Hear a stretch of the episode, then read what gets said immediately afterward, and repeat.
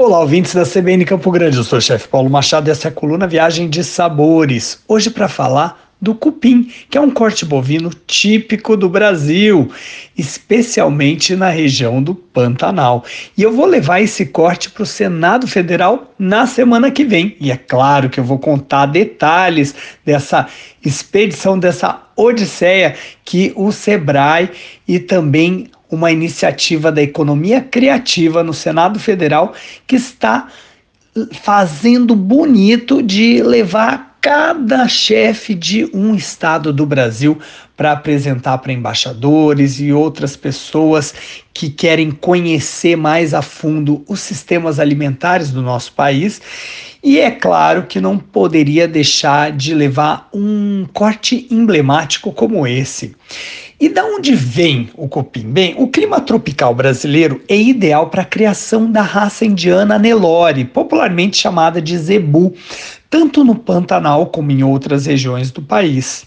Grosso modo, existem duas espécies importantes de boi: a Bos indicus, que é originária da Índia, e a Bos taurus, que é nativa de zonas de clima temperado. A raça Nelore é uma das mais comuns entre as desenvolvidas por melhoramento genético no Brasil, compondo cerca de 80% do rebanho destinado à produção de carne no país.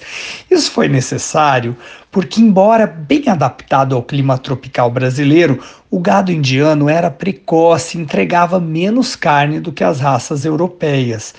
O gado Nelore, exclusivamente criado para a produção de carne, tem como diferença marcante a presença da corcova, também chamada de giba ou cupim, que é uma reserva de gordura importante para o animal. Outras características que diferenciam a raça europeia da indiana, essa adaptada ao Brasil, são a cor do pelo. Por exemplo, a Nelore é de modo geral cinza claro, branquinha. O comportamento também difere. O Bostaurus é mais dócil.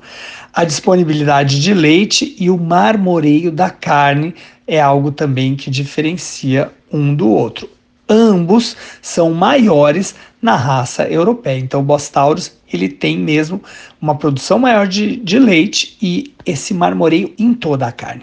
No caso do Nelore, a gente tem esse marmoreio principalmente no cupim. O cupim é gordo e por ser gordo foi durante muito tempo a parte privilegiada do boi para aplicação de medicamentos sob a forma de injeções, causando danos à peça, que ao mesmo tempo passou a ganhar cada vez mais valor gastronômico, pois a gordura entremeada na carne lhe confere maciez e sabor.